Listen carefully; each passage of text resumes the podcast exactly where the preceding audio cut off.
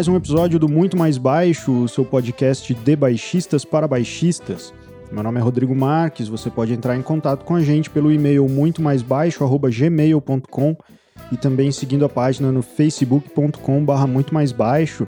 Vai lá curtir, compartilhar, acompanhar todas as novidades e continuar fazendo o programa crescer cada vez mais.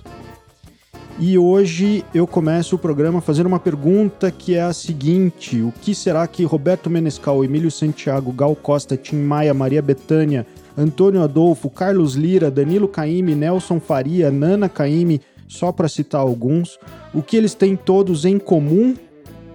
O baixista, eu tenho um grande prazer de receber esse, que é um dos maiores representantes do baixo brasileiro que um dos meus grandes mestres e referências uh, no contrabaixo e eu estou quase tremendo de entrevistá-lo.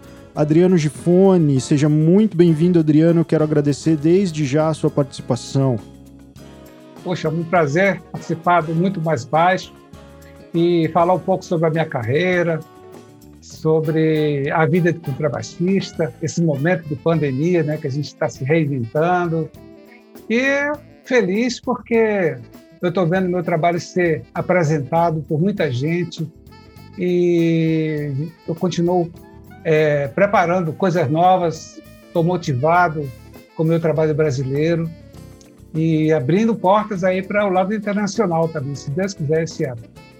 Com certeza, que maravilha. Adriano, é, você que eu acho que tem uma das carreiras mais sólidas de contrabaixo brasileiro, acompanhando todos esses artistas que eu citei e tantos outros que eu acho que nem caberiam nesta lista, mas também muito reconhecido e muito lembrado sempre pelos seus trabalhos solo, evidentemente, né? São 10 discos já na carreira, uh, como compositor, como baixista, é, também com o Azimuth, grupo incrível de música instrumental, e também na parte de educador, né? Você publicou, eu acho que talvez os primeiros materiais de contrabaixo para a música brasileira, né? É, metodificados em um livro com referências, estudos, partituras, indicações de outros contrabaixistas e referências discográficas, né?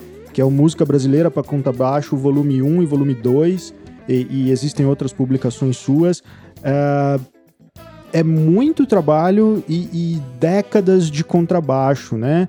Conta pra gente como que, como que começou Uh, não necessariamente assim lá atrás como que o contrabaixo entrou na sua vida, porque já existem várias outras entrevistas dessa na, na internet, mas fala pra gente como que foi a tua chegada, eu acho que no Rio de Janeiro, aonde você começou a despontar e, e a ser requisitado por artistas desse calibre nacional e internacional e a solidificar essa carreira de contrabaixista que ainda é referência uh, para todos os baixistas uh, brasileiros ainda hoje. Olha, é, eu, antes de vir para o Rio de Janeiro, passei por Brasília, onde fiz um curso de dois anos lá, na Escola de Música de Brasília, e também um curso de extensão na UNB, como Romeu Médio, com meu professor de contrabaixo, Jacques von que é o professor é, inglês que eu conheci na, no Conservatório de Manaus, tempo que eu fiquei lá também.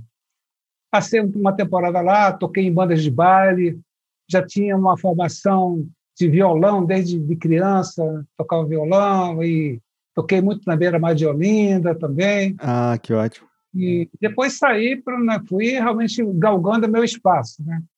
E em Brasília foi muito bom porque é, quando eu cheguei em Brasília eu não tinha muita experiência é, do lado de leitura musical. Né? Eu vinha vindo do baile, uhum. é, tocava muita, muito repertório, tinha bastante experiência de repertório, mas não tinha leitura. Entendi. Então fui estudar lá para valer, dedicar realmente a, a aprender, é, ter as várias experiências de prática de conjunto. Lá eu participei de orquestra sinfônica, uhum. toquei em grupo de choro, tudo como matéria da escola, né? coral, big band. É uma escola muito bacana, assim, uma escola que, poxa, foi uma referência muito grande para minha vida. Que ótimo. É uma coisa similar ao que é hoje a escola Itatuí, né? Eu imagino que sim. Em São Paulo. Eu sempre, uhum. eu sempre dou essa referência que nós temos duas Berkeleys no Brasil. a Escola de Música de Brasília e Tatuí. Sem São dúvida. lugares onde os músicos estão formados para tocar né, vários estilos. Então, isso é uma coisa que, para quem vai viver de música, é muito importante. Muito importante. Então, foi muito bom ter passado por lá. Mas eu vim tocar no Festival da Globo, em 82, uhum. com um compositor chamado Ronaldo Malta, do Rio de Janeiro. Uhum. E esse compositor é, me apresentou a outros músicos do Rio de Janeiro. conheci, poxa, lá estava todo mundo que eu pensava em conhecer, né? Inclusive o 14 Bis estava presente nesse festival também. É, muita gente. É, e aí eu fui conhecendo os músicos, em turnê, né? Fiquei uma semana no Rio. Aí depois eu realmente ouvi que realmente tinha que vir para cá. E me preparei, terminei meu meu ano lá em Brasília e vim para cá no começo de janeiro de 83. Uhum. Cheguei aqui, trouxe algumas cartas de, de referência de alguns professores e lá que conheciam músicos do Rio de Janeiro. Que ótimo. Olha, leva, procura esse, esse cara aqui, procura o Antônio Adolfo, procura não sei quem, procura...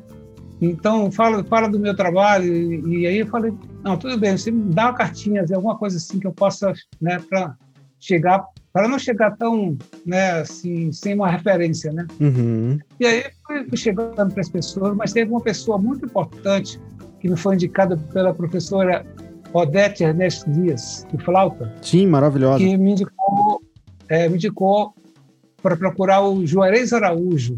Juarez Araújo era saxofonista da Gal Costa. E era um cara que tinha uma formação de frevo. Nossa. Então tinha, poxa, o cara tinha banda de frevo, tinha grupos de, de chorinho, é, tocava muito Dixieland também. E aí ele, eu cheguei e falei, olha, sou baixista e tal, e toco baixo acústico, estou chegando para o Rio de Janeiro, quero trabalhar, vou, vou realmente viver de música aqui. Ele falou, tudo bem. É, olha, eu toco nas gafieiras do Rio de Janeiro, uhum. às quintas-feiras. Você quer fazer um, um dia lá com a gente? Claro, vamos lá. Eu sei que é, eu comecei a. Não houve ensaio, não. Foi aquela coisa assim, tipo, não, vem aqui na minha casa para você dar uma olhadinha nas partituras. Né? Ele mostrou as pastas enormes, assim, de repertório. Falou assim: olha, é assim, eu, eu, o cantor dá o tom, sai cantando. Uma parte a gente tem os arranjos que a gente bota lá para.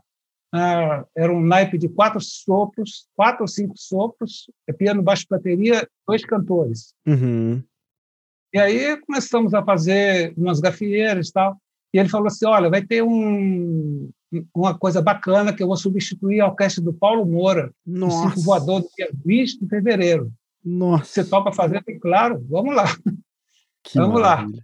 Então, a resposta, porque lá era bombado, né? Era assim, imagina assim, 4 mil pessoas no Circo Voador dançando numa, numa domingueira voadora. É, era o, o nome do, do evento, Domingueira Voadora começava às oito da noite e até uma hora da manhã, lotado. A fila era uma coisa assim, para entrar era impressionante. Eu chegava assim, caramba, é isso mesmo. Gente para caramba, ingresso barato também, Sim. coisa tipo 20 reais, assim. Uhum. Então, lotava o circulador. E aí nós fomos substituir o Paulo Moura, né? Ah, montamos uma, uma super orquestra, uma, também sem ensaio. A gente já tinha feito algumas coisinhas assim, mas é legal. Sabe que eu fiquei tão é, é, ligado nessa coisa dessa estreia, né? Poxa, a primeira coisa importante no Rio de Janeiro, que eu esqueci que era meu aniversário. então eu estreiei no Rio de Janeiro, dia do meu aniversário. Foi muito legal. Aí, poxa, de repente me lembrei, caramba, o dia do meu aniversário, a orquestra tocou parabéns para mim, Aí foi aquela festa. E aí continuamos fazendo né, trabalhos juntos. É, apareceram outros locais para a gente tocar também fixos, né? Uhum. Terça-feira tocar para dançar. Uhum. Olha, terça-feira vai ter um dia tal, ó, vai ter um negócio domingo de tarde que Cara, chegava lá assim, tava toda a nata que você pensar. Luizão Maia. Puta merda. Todos os caras, assim, pô, Paulinho Braga na bateria, hum. os caras ótimos, assim, todo mundo tocando baile, relax, assim, numa domingueira, assim. Ou então é, tinha um negócio de uma terça-feira que lotava também. Aí vinha todo mundo, chegava lá, a gente nunca tinha uma base muito certa. Tinha mais ou menos assim. Eu sei que eu ia tocar contrabaixo, mas Eu não sabia, de repente cheguei lá, estava Jaime Allen, é o mestre da Maria Bethânia, com guitarra. Aí na semana seguinte era o Zé Carlos. Pô. Aí caramba, o cara tocava com o Roberto Carlos. Aí na semana que vem era o baterista, era o Mamão, do, do. Quer dizer, era uma coisa assim. A gente tinha, é, é, revezava essa base, era, era uma coisa ótima. Né? Então, uma dessas, dessas festas que nós tocamos, apareceu o Maestro Cipó, da Globo. Maravilhoso. Tocando tenor, tocando com a gente. Chegou assim, ah, vamos tocar com você. Pô, que legal. Aí tava, pô, timaço de, de gente conhecida assim, né? E eu, pô, com 20 anos, 23 anos, entrando na para tocar com essa turma toda, né? Caindo de paraquedas, né? Aprendendo, né? Teve coisas engraçadas, como o negócio do Mano Sofa, né? É acostumado com, com uma coisa do. Mas eu não sabia essa coisa do estouro na mão. Hum. Aí eu, o cantor fazia assim para mim, eu fazia assim para ele também. É. Aí o, o guitarrista me tocou assim, falou assim, não, cara, ele tá, ele tá dizendo o tom para você. Ah, tá legal. Dó maior, Ré maior, Mi, Fá, Sol. Olha. Aí para baixo é menor, tá legal. Olha. Sol menor. Aí, ah, legal. Aí eu entendi como funcionava o negócio, mas já no baile, né? Achou que Muito o cantor estava mandando sempre um joia, né? Te é, elogiando. Pô, baixista então, bom pra caramba aí, meu.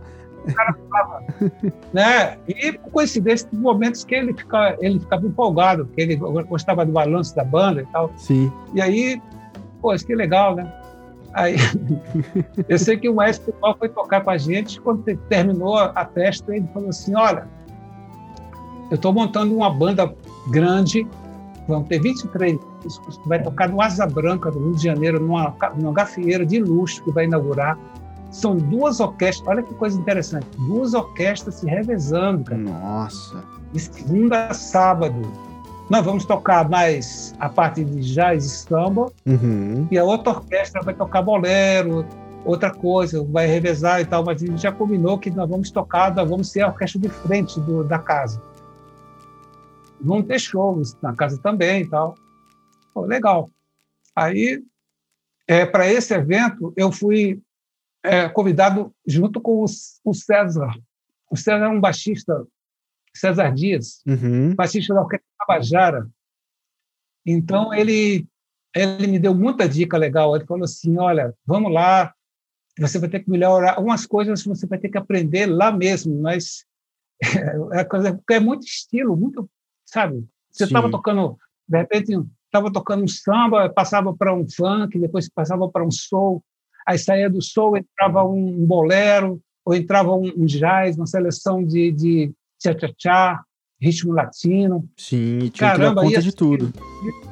É, então uma parte era, é, era um trabalho muito interessante, porque o baixista era o único que não, que não se levantava, porque não, tava, não podia parar de tocar, e uhum. o maestro ia lá, trocava a minha partitura, abria minha, a pasta e botava a partitura que eu tinha que tocar. Uhum. E, e, era assim. Então eram dois arranjos da orquestra por dois dos cantores. Mas os cantores davam os tons, entravam, né? Aí beleza, a gente foi fazendo, foi uma experiência muito boa. E aí eu comecei dividindo o trabalho com esse baixista, mas ele tinha muito show com a Tabajara. Uhum. A Tabajara fazia quatro, cinco bailes por semana a R$ 1.500 cada um. Sim, é. A Tabajara, acho que até hoje é, é a orquestra mais não, famosa do, do, Brasil. E, né? e ele fazia show também com outros artistas. Uhum. Trabalhava com o B. Peixoto, né, alguns cantores de samba e tal. E aí ele falou assim, olha, e aí, tá pronto para ficar? Eu estou. Então, ó, maestro, o Adriano vai ficar na banda e vai, vai ficar.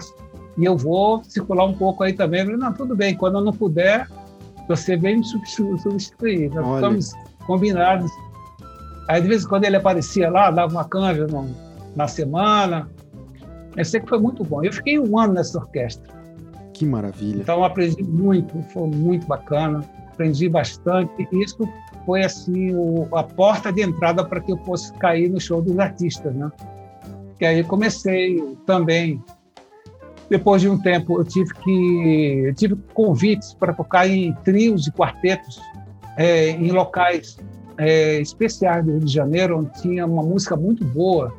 assim, já um repertório já mais incrementado, assim, pra, já mais para MPB, jazz e, e, quartetos e trios também. Entendo. Eu toquei muito com formações de piano, baixo, acústico e cantora, sem bateria.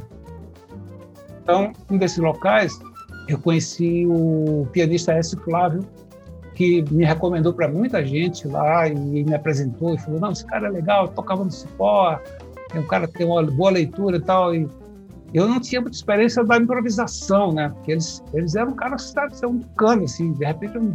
Aí ele falou: não, aqui você vai ter que soltar a tua improvisação. Uhum. Aí vai pegando aí. Eu fui, fui fazendo, fui incentivando com isso. Uhum. E foi muito bom, né? Preparando esse trabalho todo.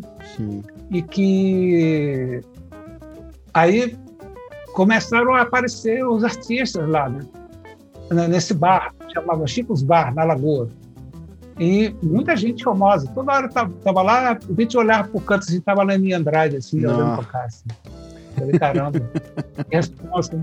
Aí aparecia o Miele, aparecia não sei quem, no Nescau, às vezes quando aparecia por lá, eu não sei, aparecia. Aí, até que teve uma coisa muito bacana, que foi um dia do meu aniversário já do ano seguinte. Uhum.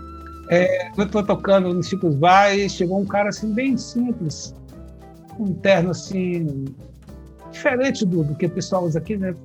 Aí ele falou assim: é, Eu posso tocar um pouco, posso tocar um pouco com você também? É, tinha dado um. O Wes estava assim, tinha parado uma música e estava com a mão no piano, assim, meio que isso. Aí, quando ele viu o cara, tava, ah, posso, posso tocar? Pode, claro.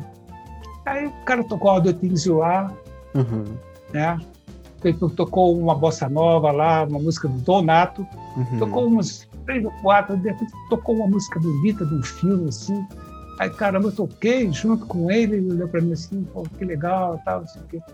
Aí, assim, Aí quando terminou assim, passou assim, tocamos bastante coisa, todo mundo, e todo mundo olhando para ele, assim, sabia quem era. Uhum. Terminou assim, ele me deu um abraço assim, muito prazer, sou Michel Legrand. Ah. Estava passeando aqui, eu falei, você me deu o maior presente da minha vida agora, no dia a dia do meu aniversário, tocando comigo aqui. Ele, oh, que é isso, então, adorei tocar com você. Então. E, pô, cara, negócio assim, muito louco. E aí, é, nessa coisa da noite, você vai conhecendo as pessoas, os músicos, indicando. E aí eu fui convidado para tocar com o Marcos Vale. Uhum. Uma formação muito interessante. Aí começou o meu trabalho com os artistas. Né? Já tinha feito uma temporadazinha também antes, é, de uns seis meses com a Helena Pittman, uhum. que era uma cantora que cantava jazz, e tinha uma repertório, era filha do Booker Pittman, é um grande é, clarinetista né, americano. E, e fizemos um trabalho bacana com ela, mas não era muito a minha praia. Eu, eu queria fazer uma coisa mais brasileira. Entendi. Né? E aí teve esse convite do Marcos Vale, eu falei, opa, bacana. Agora então sim. era ótimo, a banda era o Idris Baudrillard de saxofone e flauta, é o, o mestre Wilson Nunes de piano, é, o Ivo Caldas, baterista, tocou, tocou, com muita gente, tocou com o Johnny Alf, um cara muito experiente.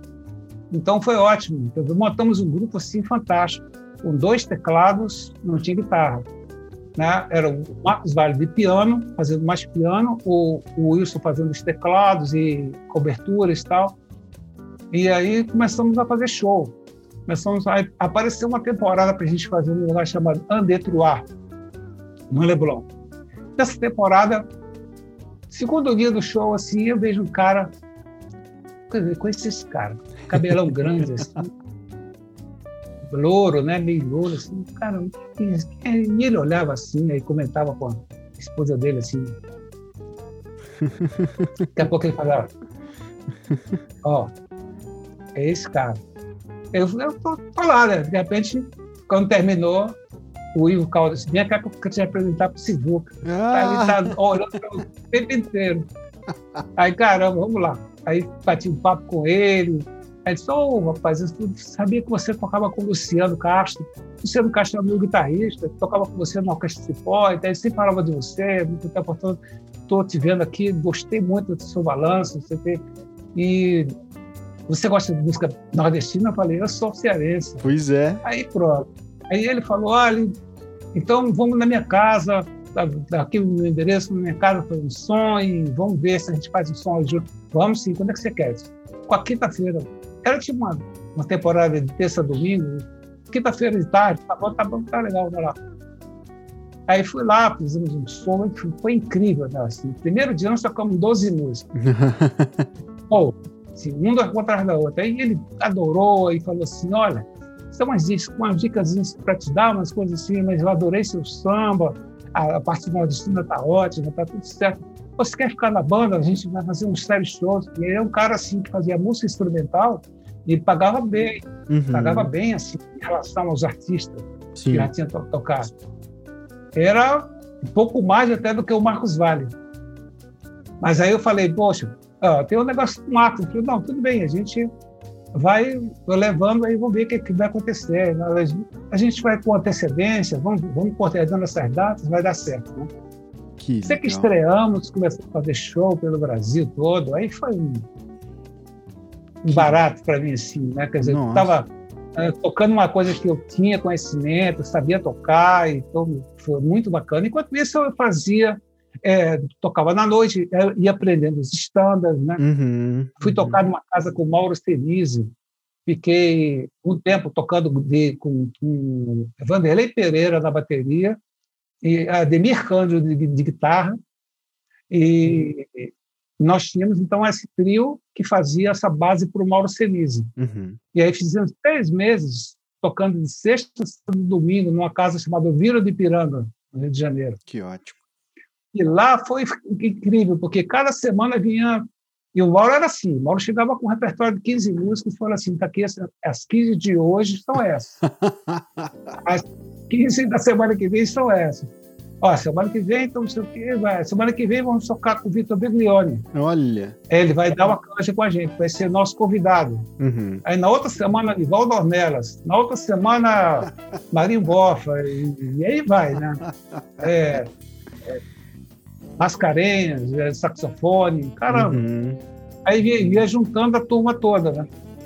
E aí, então, lá as pessoas foram me conhecendo com um trabalho mais instrumental, né? E aí foi uma oportunidade muito boa para mim de conhecer esses estándares, praticar, né?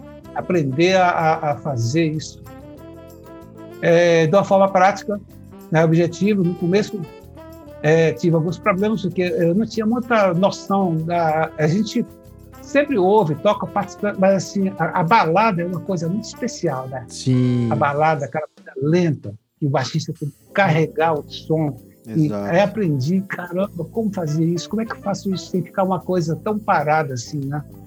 Aí o Mauro me dava uma dica, aí de vez em quando eu encontrava com a Leni Andrade, pô, Leni, essa balada, eu falei, não, calma, deixa eu te dar uma dica ó, bata o pé dobrado. o cara falando, é, pensa, pensa na balada assim, não. Pensa assim, ó, bata o pé dobrado. Aí você vai desdobrando aqui no, instrumento, aí você acaba aí você. Aí, caramba, aí fui aprendendo a coisa. De vez em quando eu encontrava com ela, aí uma vez que eu dava caixa com ela, ela pegou o microfone e falou assim: Agora vamos tocar com o Adriano de Fone uma balada. Agora ele já sabe tocar a balada.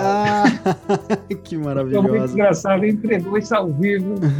Aí eu toquei algumas vezes com ela, foi muito, muito bacana. E todos esses artistas foram chegando né, com o tempo. Agora, o Sivuca foi muito bacana porque tinha um lado também é, internacional, né? Sim. Uhum. Então, aí eu tive, comecei a, a, a, fazer umas viagens com ele. Mas a primeira viagem, eu gosto de sempre contar essa história porque é uma coisa tão importante para mim que, de repente, você está no Rio de Janeiro, quer dizer, legal, você está conquistando as pessoas, está começando a ter ambiente, tá, não sei o quê, mas você sempre sabia da existência desses grandes músicos americanos, né, uhum.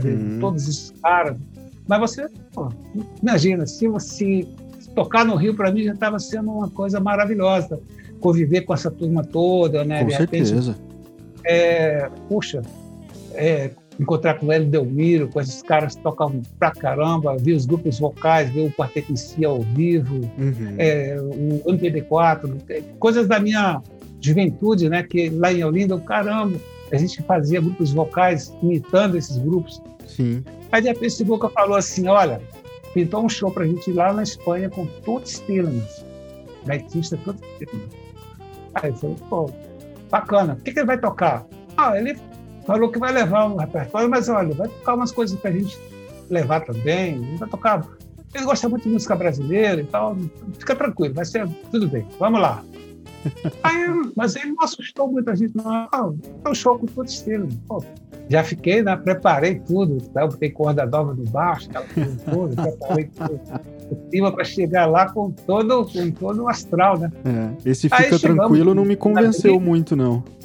É, exatamente, 78. 19, não, em 88.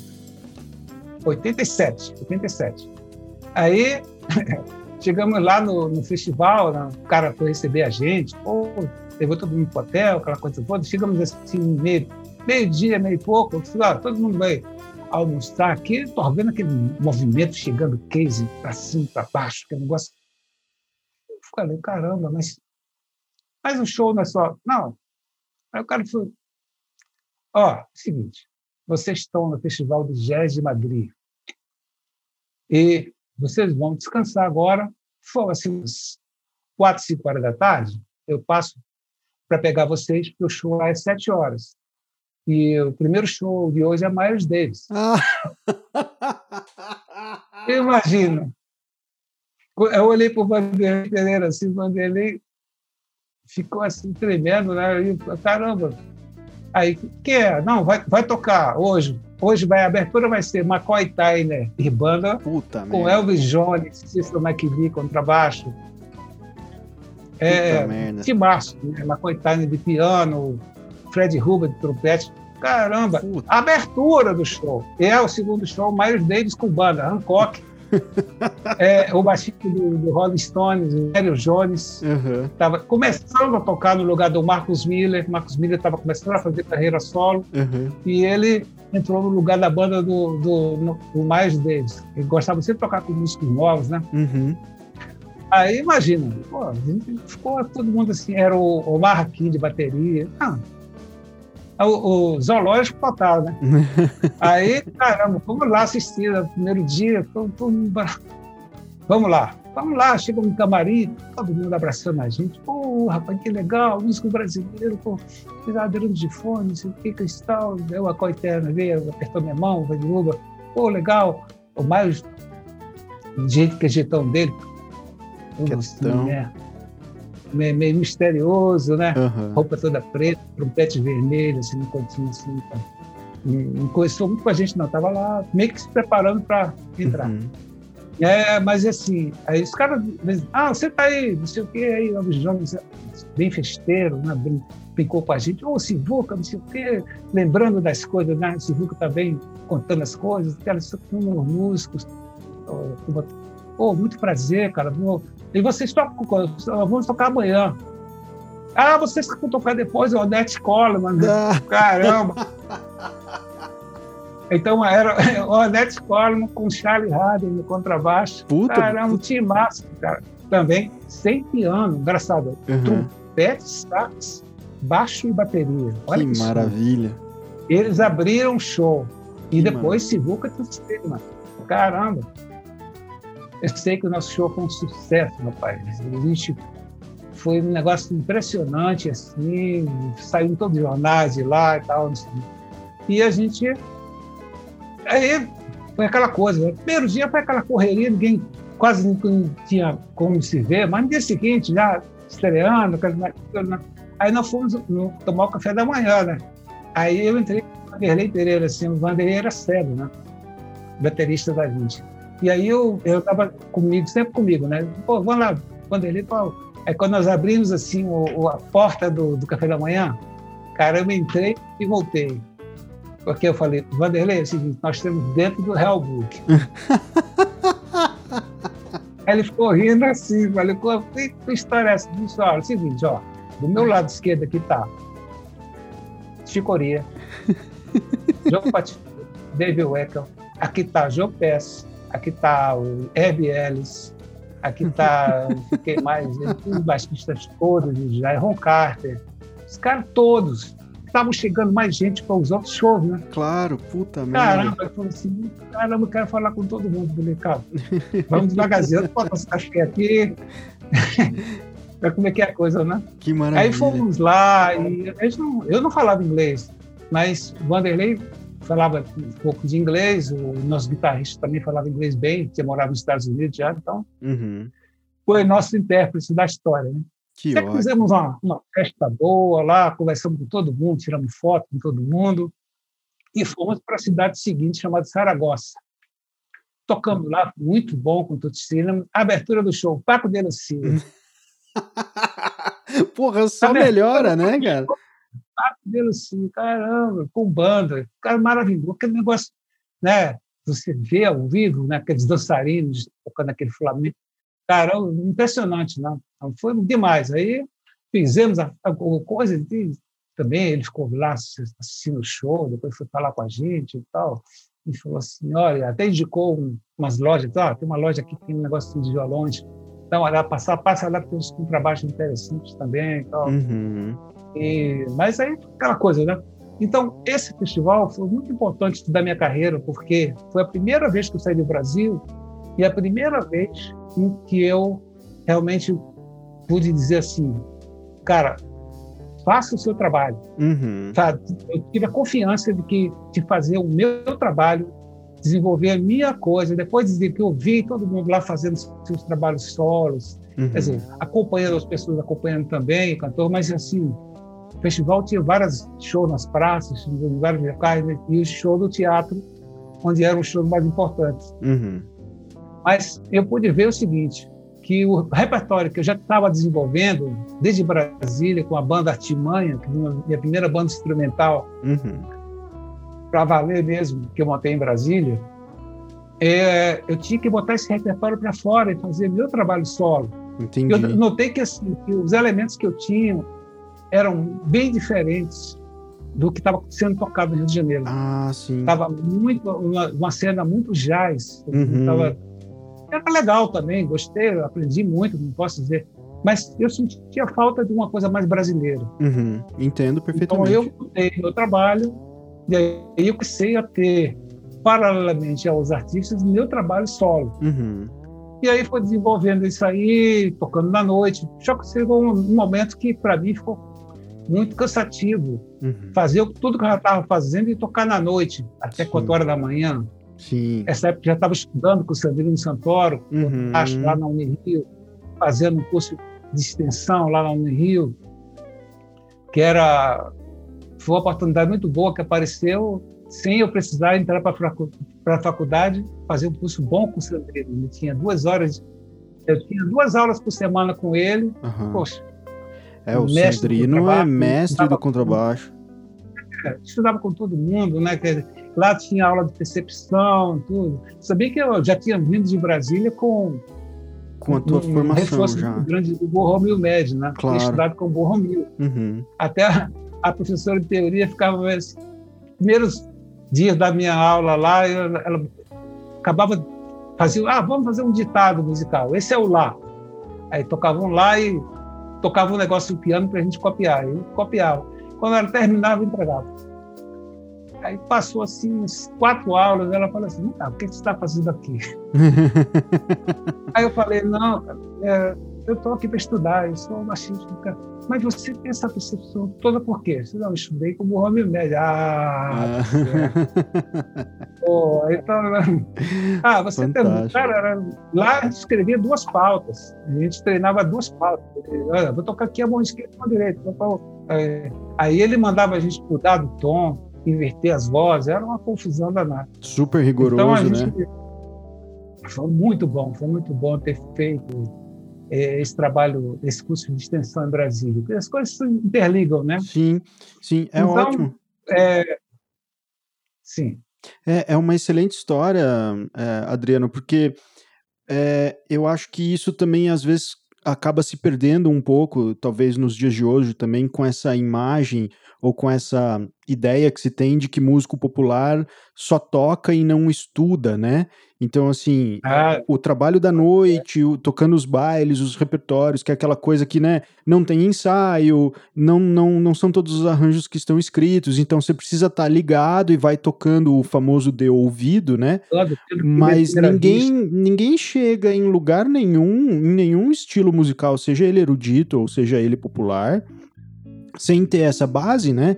É justamente isso que te levou primeiro do, do, do Nordeste, né, da onde você é, é, natural do Ceará, uh, depois para Brasília para sua formação, daí para o Rio de Janeiro e daí o Rio de Janeiro que na época, né, concentra as maiores rádios e televisões do Brasil e daí todos os artistas consequentemente, mas que daí precisa do músico que não só toca, tem a disponibilidade, mas também tem a formação, tem a leitura à primeira vista, tem a percepção. É e que leva você depois pro festival na Espanha com Sivuca, conhecendo Não, todo esse pessoal, né? Vê que interessante. É, tudo faz parte né, da vida do músico. Uhum. É, é, quando você chega no Rio de Janeiro, de repente eu cheguei no Rio de Janeiro, eu vi, caramba, eu comecei a sacar umas coisas, falei, eu tenho que, eu tenho que é, fazer a diferença. A diferença vai ser pontualidade, foco. Tá? Eu quero ser um músico conhecido primeiro, depois eu fazer meu trabalho. Uhum. Então eu, eu tentei é, fazer as amizades. Todo cara falava: Olha, pede que eu ensaio sim, eu vou. Uhum. É, o ensaio é três, eu chegava às 12 e meia. O show do cantor chegava sempre mais cedo, a passagem de som sempre mais cedo. Sim. Me interessava, procurava assim: cá, vai ter um amplificador lá, se não tiver, eu levo o meu, tem um amplificadorzinho pequeno. Tinha um combinho pequenininho, levava saber essa coisa toda. Ah, poxa, não vai dar tempo de escrever a partitura. Tem como mandar uma fita para mim, alguma coisa? Não, então. É, eu, chegava, às vezes chegava no ensaio, primeiro ensaio meu, chegava com tudo escrito. Aí o cara, caramba. Quer dizer, não era, não era tudo escrito, mas assim, já tudo mapeado, cifrado, sim, sabe? Sim. Organizado. Uhum. É, já tinha tocado bem as músicas, tentado tocar. Quando ia substituir um músico também, fazia um, me esforçava bastante para tocar o mais parecido possível com o som dele. Faz todo é, sentido. Então, é isso tudo faz a diferença. E quando eu mandava substituto, até hoje os, os artistas me respeitam muito, que eu sempre preparo o substituto. Preparo mesmo, faço eu tenho as pastas físicas em casa e tenho também digitais, de todo contexto que eu participo. Que legal. Aí sei que no dia, daqui a um mês, 15 dias, eu não vou poder fazer um show. Uhum. Aí eu já chamo uma pessoa, já, ó, tá aqui na sua mão, esse show você vai fazer para mim. Repertório, então, ó, tudo direitinho. Já passe a ouvir, estão aqui as partituras e vamos nos encontrar uma semana antes do show para a gente tocar. Eu quero que você toque o show para mim, eu vou te dar os detalhes é, das coisas que o artista gosta. Né? Cada um tem umas coisas que... Então, de você aprender a como chegar nos trabalhos, é, chegar a perguntar. Né? O músico não tem que ter é, vergonha de perguntar, não. Como é que você gostaria que eu tocasse o seu trabalho? Claro, né? claro. Isso como você gosta. Tá bom o volume? Você acha que tá bom é, o jeito que eu estou tocando? Não, não, estou tudo certo. Eu sempre chegava outra coisa. Sempre tocando menos. Sempre tocando o básico uhum. para ouvir quais eram as ideias. Sim. Se eu chegasse lá, o pessoal saísse tocando uma coisa mais avançada, eu também ia para o lado mais avançado, mas eu sempre fazia é, o lado do bom acompanhador. Que né? é a né? função de o todo Hermeto baixista. Uma, né? O Hermeto Pascoal tem uma frase muito boa, ele fala assim, baixista que é, atrasa não adianta. E outra que ele fala é fala isso e fala também assim: o bom acompanhador sempre volta. Exato. Falava assim, Adriano, o bom acompanhador sempre volta. É. As pessoas vão, vão, te chamar porque você é um bom acompanhador. Uhum. É, é a função do nosso instrumento, né? E muito... essa mistura. É, essa mistura da, da, da, do conhecimento que eu, que eu peguei em Brasília, que aprendi a ler, toquei na, na Sinfônica e tal. Quer dizer, tinha uma leitura ou mas é, sabia que tinha muita coisa para aprender, que era aquele miolo é, dos estilos musicais, né? Uhum. Ouvir, é, também é, conhecer os caras que já estavam. A gente tem que dar, respeitar o pessoal que já está na área. Exato. Uhum. Então eu fui de um por um depois. Uhum. Tanto é que na época do meu livro, eu fiz questão de colocar pessoas que foram importantes na minha formação musical. Sim, eu conheci Como muitos baixistas por causa do seu livro. Exatamente. Porque eu abri o livro, então, daí tinha lá o Luizão. Jamil Jones, é, o André Neiva, que eu lancei praticamente. Chamei ele no primeiro show, lançamento do meu disco. Eu falei, olha, eu vi, já tinha visto ele tocar. Falei, você vai tocar no meu show comigo, uma música lá, olha participação. Aí. Então, bacana juntar isso. O Toinho, Alves, que era o baixista do Violado, foi muito importante na minha formação e que foi uma das pessoas que me inspirou a tocar o baixo acústico. Porque eu via, a primeira vez que eu vi um baixo acústico tocando é, baião, música regional, né, Quinteto Violado, caramba. Depois vi a banda e Corda também, com Décio Costa, muito bacana. Então, quer dizer, e, e aí eu fiz questão. Quando eu falei com ele, cara, a alegria dele, eu liguei do Rio de Janeiro, falei, ó, oh, indo, aqui é o Adriano Zufon. Pô, Adriano, não sei o que. Olha, vou estar fazendo um livro de música brasileira queria que botar uma foto sua. Ele falou, pô, não, não acredito. Quantas fotos você quer? Eu falei, manda um pequenininho. O cara mandou cinco fotos, o outro mandou não sei o quê. Quer dizer, todo mundo foi o Jorjão, Sim. o Jorjão Carvalho, que, que eu via tocando com o Ney Mato Grosso, e ficava impressionado com os arranjos muito bonitos, né? Depois o, o, trabalho dele com a Simone também. Então, essas pessoas é, são pessoas que, que realmente merecem é, é, o, o, que, tudo que eles conseguiram, sabe? De muitos anos de batalha. Então, né, o Luizão com a coisa do samba. Nossa. Né, foi muito bacana ter juntado todo mundo, cada um no seu estilo, uhum. e poder é, registrar isso aí naquela primeira obra. Sim. Tanto é que quando o livro bateu lá fora, é, as pessoas receberam muito bem. Uhum. Aqui no Brasil, é, eu, eu, dei a sorte de conhecer o, o produtor Luciano Alves, uhum. que era o tecladista dos Mutantes. Sim. Né? E, por sorte, olha que coisa, né? Conheci fazer um trabalho dele, instrumental. Eu fazer uma gig, pô, toquei com ele, falou, pô, que legal, cara. Toca acústica elétrica, eu falei, você tem um trabalho de música brasileira? Eu falei com ele. Ele falou, cara, vou te falar um negócio, eu sou um dos produtores da Vitale, Irmãos Vitale. A editora, Como é que né? você quer mostrar isso aí? Eu vou te mostrar esse trabalho tal dia. Eu fui na casa dele, mostrei, ele adorou, ligou para a Vitale na hora, falou assim, olha, o trabalho aqui é muito bom. Uhum. E já está pronto o trabalho. Só precisa gravar a base e gravar os exemplos. Daí os caras não, beleza. Acertamos, fizemos o contrato. Que legal e fizemos é, o Música Brasileira para Contrabaixo. Aí Sim. eu chamei uma super banda, né?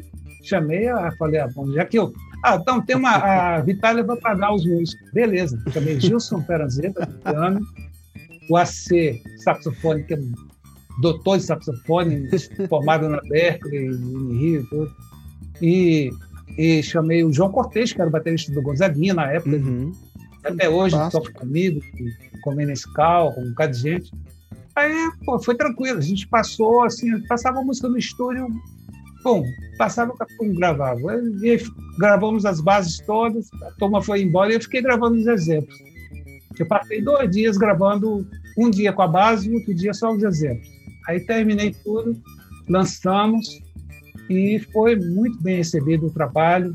E esse trabalho, ele foi assim desenvolvido é, em cima das minhas lembranças do Nordeste, ah. entendeu? Porque eu vim do Nordeste, é, onde eu ouvia muita ciranda, baião, frevo, maracatu, essa coisa Sim. em Olinda era, né, a gente via toda hora.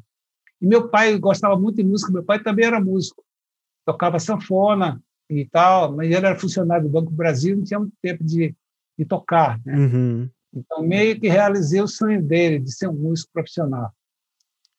E, e aí, eu quando eu vim para, quando eu cheguei no Rio de Janeiro, eu senti, como eu falei para você, um ambiente muito jazz, né? Sim, uma muito falta jazz, dessa brasilidade. Tinha, né? É, tinha esse ambiente, tinha também o lado gafieira, uhum. que era bom para caramba, popular. Eu falei, opa, isso aqui é uma coisa que eu não experimentei na minha vida. Vou tocar. Então foi ótimo ter tocado com passar por tudo que, as coisas que eu passei. Uhum para é, depois juntar o material. Aí comecei a dar aula. De repente, comecei a fazer umas aulas com um baixista chamado Almar Cavaleiro, Ele era professor da ProArte, tinha 35 alunos. Nossa assim, Senhora. Eu tenho 35 alunos e eu não tenho condição de estar chegando muita gente. Eu, você não está afim de dividir comigo, não? Que ótimo. A gente tocava na Orquestra de Música Brasileira, do, dirigido pelo Roberto Niapoli. Aí ele tocava baixo elétrico e eu tocava baixo acústico. E revezava-me, né? Uhum. E aí ele falou assim, olha, se quiser eu te apresento para a diretora da ProArte e você vai ser professor comigo lá. Aí quando eu fui para lá, eu senti que faltava, tinha já um esquema de estudo e tal, então eu comecei seguindo aquela ideia, mas eu falei, não, vou começar a preparar uma apostilazinha aqui das coisas que eu sei ensinar. Sim. Eu sei, né? Aí comecei a escrever baião, tal, maracatu, tal, puxé, essas coisas todas, deixar.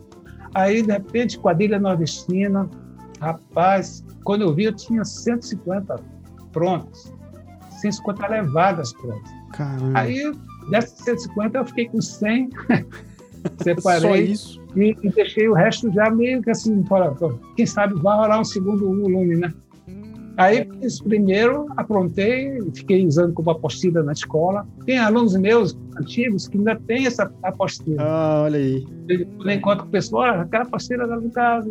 É, pois é. é. Muito interessante. Esse material, foi... sem dúvida, foi uma pedra fundamental, assim, eu acho que no... No, é, no, no, conteúdo didático mesmo do contrabaixo brasileiro, assim, porque eu não, eu desconheço se tem algum livro desse anterior ao é. seu.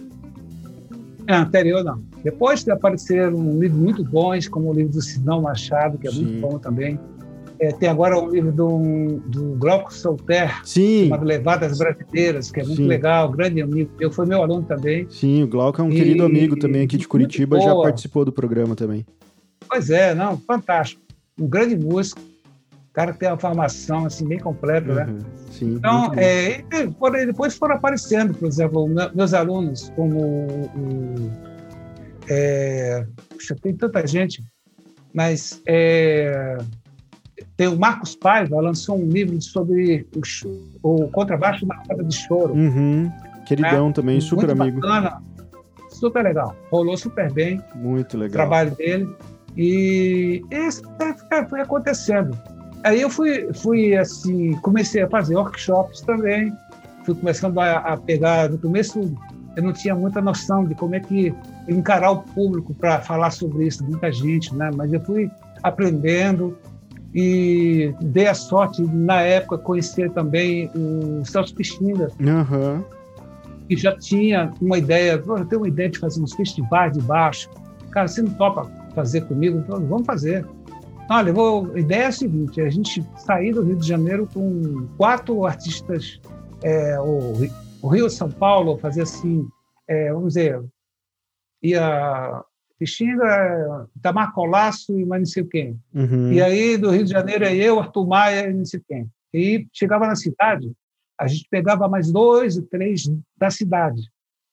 E aí fazia, a gente fazia a nossa apresentação e a gente apadrinhava os novos baixistas. Ah, que ótimo. Então, isso foi muito bacana, cara. Aí eles abriam um show pra gente, tocava no show, ele entrava no show do cara, tocava, aí o Arthur tocava a música do cara, ele tocava também, aquela festa. E sei que nós fizemos 10 anos de festivais. Que legal. Rolamos no Brasil inteiro, viajamos muito tocando, né? E Aí começou essa, essa carreira um pouco mais é, de professor, né? começando a fazer essa coisa, participando dos festivais de Curitiba. Né? O Roberto Neata me indicou para é, dar aula em dois ou três cursos desses de, de Curitiba. Foi muito bom. Depois comecei a. Em, no ano 2000, eu, eu voltei a Brasília como professor de contrabaixo do curso é, de verão. Ah, que lindo. De Brasília, foi muito bacana. Foi eu e Jorge Helder é, que também é cearense e que veio para Brasília depois de mim e, e foi depois, olha como foi o caminho dele.